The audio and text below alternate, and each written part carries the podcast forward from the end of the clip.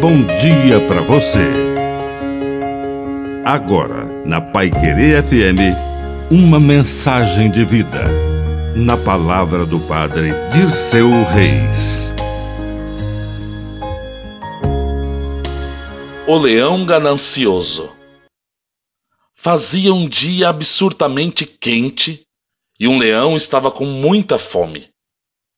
Ele se arrastou para fora da caverna e procurou alimento por todos os lados, mas só conseguiu encontrar uma pequena lebre.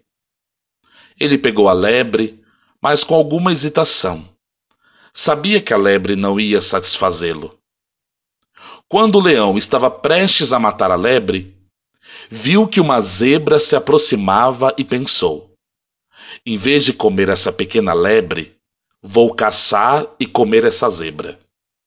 Então ele deixou a lebre e foi atrás da zebra.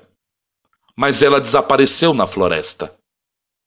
O leão agora não tinha nada para comer, já que a lebre também já havia desaparecido.